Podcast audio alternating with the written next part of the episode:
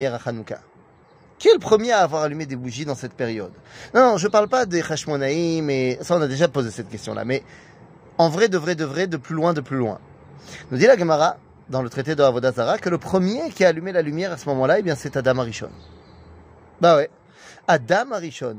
On raconte la Gemara que lorsqu'il a fauté, donc c'était Rosh Hashanah, eh bien, la lumière a commencé à s'amoindrir dans le monde. Bah, vous me direz, il habite dans l'hémisphère nord, donc c'est euh, ce qu'on appelle euh, le l'automne. Et donc, eh bien, voilà, le, la lumière a commencé à cesser dans le monde. Eh bien, à ce moment-là, qu'est-ce qui s'est passé? Eh bien, lorsqu'il est arrivé à Troufat Tevet, Troufat Tevet, c'est le solstice d'hiver, donc 21 décembre, il a vu que, ça y est, le monde revient au Tohu. Et donc, dit à Gemara qu'il s'est assis pendant trois jours en jeûne. À cause de sa faute, le monde revient aux ténèbres. Et donc il s'est assis en jeûne. Et au bout de trois jours, il a vu que finalement, non, la lumière recommence à reprendre ses droits. Il a dit, ah, alors c'est comme ça que Dieu a créé le monde. Et il a fait une fête de huit jours. Il y a allumé des bougies. En d'autres termes, il a rallumé la lumière lorsqu'il a vu que la lumière recommençait. Dit Gemara, et cette lumière de Adam Arishon, eh bien, va se transformer chez les Goïms en Saturnal, les fêtes romaines, mais chez nous, elle va se transformer en Kedusha de Hanouka. Et donc en fait la question que j'aimerais poser ce matin, c'est une question plus importante. Si déjà Dieu a décidé de faire un miracle pour Hanouka, pourquoi l'a-t-il fait avec la menorah, pour la lumière? N'aurait-il pas fait On aurait pu dire qu'il y a un problème. Les Kohanim sont arrivés, ils ont trouvé qu'un tout petit peu de farine pour faire une challah, un lechem apanim, et il y a eu un miracle, il y en a eu assez pour en faire douze. Pourquoi pas? Ou alors de dire que, vous savez, dans le deuxième temple, il n'y avait pas l'arche d'alliance. Eh bien, Dieu fait un miracle et tout d'un coup, elle apparaît. Pourquoi est-ce que le miracle, si déjà il a eu lieu, eh bien, a eu lieu dans la menorah?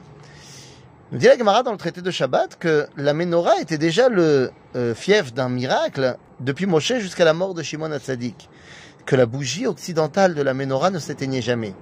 Il nous dit la Gemara que c'était le témoignage que la présence divine règne au sein du peuple juif. Ainsi, donc, euh, suivant cette base-là, nous dit le Rav Kook que la menorah, c'est la kedusha du clan Israël. À la différence de la Aaron Abrit, de l'Arche d'Alliance, qui est la kedusha de la Torah. La kedusha de la Torah vient du haut vers le bas, alors que la kedusha du peuple juif vient du bas vers le haut. L'allumage et le miracle de Hanouka, c'est que nous avons réussi à dévoiler la kedusha en partant d'en bas, en partant du peuple juif. Une kedusha qui est l'essence même de l'âme d'Israël et que nous avons développé à Hanouka, que nous développons aujourd'hui grâce à nos soldats absolument extraordinaires. Nos soldats sont des modèles, des modèles, des véritables modèles de, de, bonté, de bien, d'abnégation, de gdoucha, de grandeur. Nos soldats sont géniaux, sont géniaux. Et ils montrent la kedusha intrinsèque qu'il y a dans le peuple juif. Eh bien, c'est ça, la lumière de Hanouka. La lumière de Hanouka, c'est montrer qu'un Israël est capable de dévoiler la Kedusha dans le monde. Ni plus ni moins, les amis. Et vous savez ce que ça veut dire? Eh bien, si on pousse les choses encore plus loin, eh bien, vous savez que la Kedusha de Hanouka, c'est la Kedusha de Torah Timecha. Vous connaissez Shema Beni Musar Avicha, Torah Timecha. Ce verset du Tanakh. Eh bien, qu'est-ce qu'il nous apprend Shlomo Ameler? Eh bien, il nous apprend que Musar Avicha, nous dit Rashi, c'est la Torah écrite.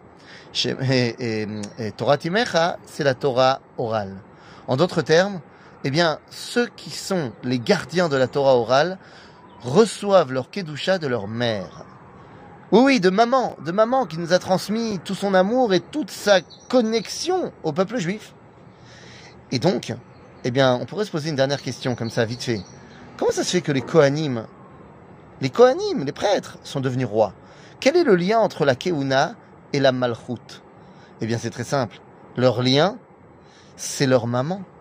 Et oui, la maman de tous les Kohanim n'est autre que Elisheva Bataminadav, la sœur de Narshon, mariée avec Aaron à Cohen.